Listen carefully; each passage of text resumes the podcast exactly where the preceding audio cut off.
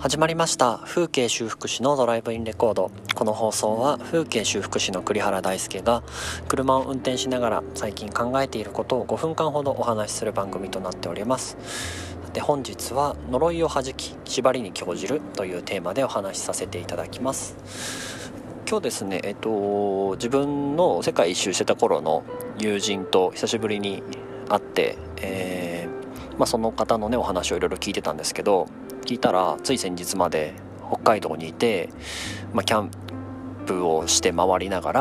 まあ、東京に今度1ヶ月ぐらい戻ってウーバーイーツで日銭を稼ぎながらのんびり過ごしていてでちょうどまあ、えー、自分の住んでいる拠点に戻る途中に、まあ、群馬県に寄ってくれた。でも群馬にもいつまでもいられるしいつまでいるかわからないっていうような話を聞いてですね。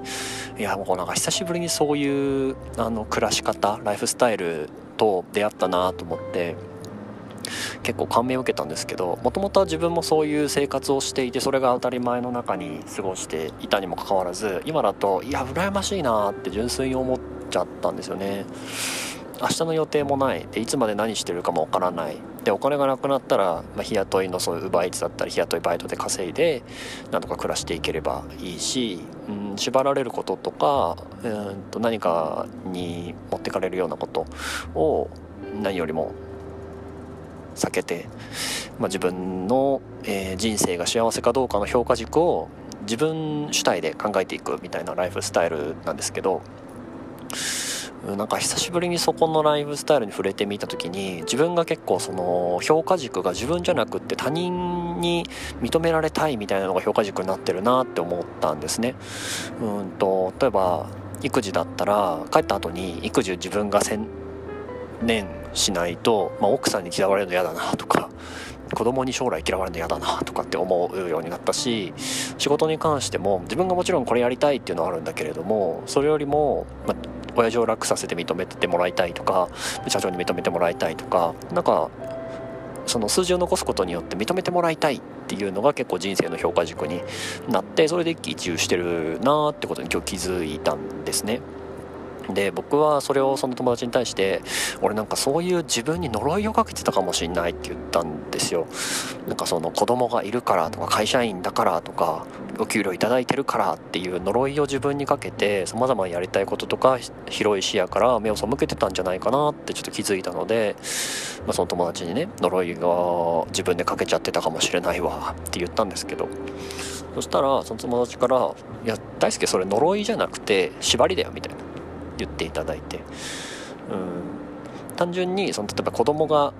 いて、えー、なかなか旅行に出かけられないとか会社に勤めていてなかなか自由に休むことができないっていうのは呪いではなくてそれは縛りで呪いは課せられたものだから受け入れるしかなくいものなんだけれどもうんと縛りは自分でそれを課したまあ受け入れられたものもあるけれども自分に課されているものだからそれは楽しまないと損だよって言ってもらえたんですね。そう。俺はそういうなんか子供を誰かパートナーを作って子供を育てるとかそういうことはまだまだ全然考えられないし結構縁遠い話だからそれは羨ましいよっていうような話をいただいたんですよ。でその時に確かにその呪いと見るのかうんと縛りと見るのかでかなりその人生というゲームを楽しむための装置なのか自分の運命としてなんかこう重荷みたいに感じるのかはだいぶ変わるなって思ったんですよね、まあ、結局ないものねだりを僕はしているだけで、まあ、安定した仕事もあって親父と楽しく働けていて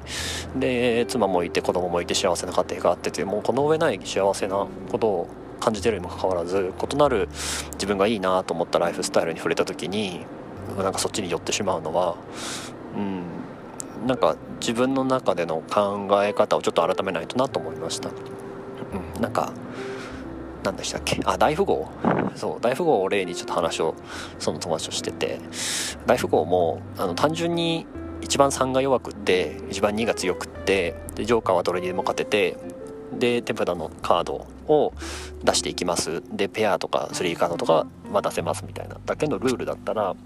面白くないんですけどそこにうんとスペードの3だったらジョーカーに勝てますよとか同じマークだったら縛りができますよとかでマークと番号がマークが合ってて番号が1個違ったら激芝って言ってその次の番号のやつしか出せませんよとかいろんな縛りがあることによって大富豪というゲームがかなり面白くなるんだなって思うんですけどなんかこう呪いだなっていう風に自分で感じてしまっているものをなんかこう縛りだなっていう風に捉えることができればもうちょっとあの人生を楽しみやすくなるのかなっていう気がしました。なんか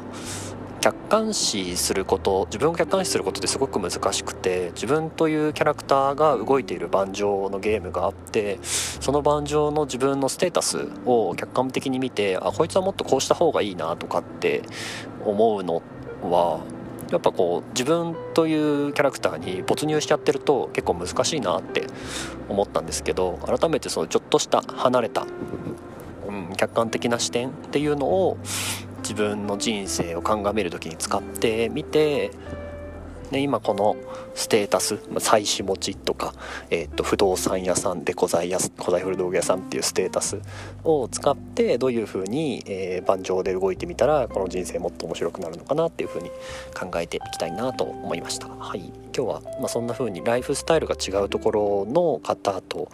えー、お話できたことによって自分の思っていた呪いっていうのを弾いてえー、縛りだというふうに前向きに捉えてそれに人生をかけて興じてみようっていうようなちょっと前向きになったよっていうお話をさせていただきました。はいすいませんまた時間オーバーしてしまってましたが、えー、最後まで聞いてくださってありがとうございます、えー、普段の様子はインスタグラムで発信してます。よかったらアットマーク KGD326 で検索してみてください、えー、番組に関するご意見やご感想などもそちらの DM に送っていただけると嬉しいです。以上風景修復師の栗原大輔でした。ではまた。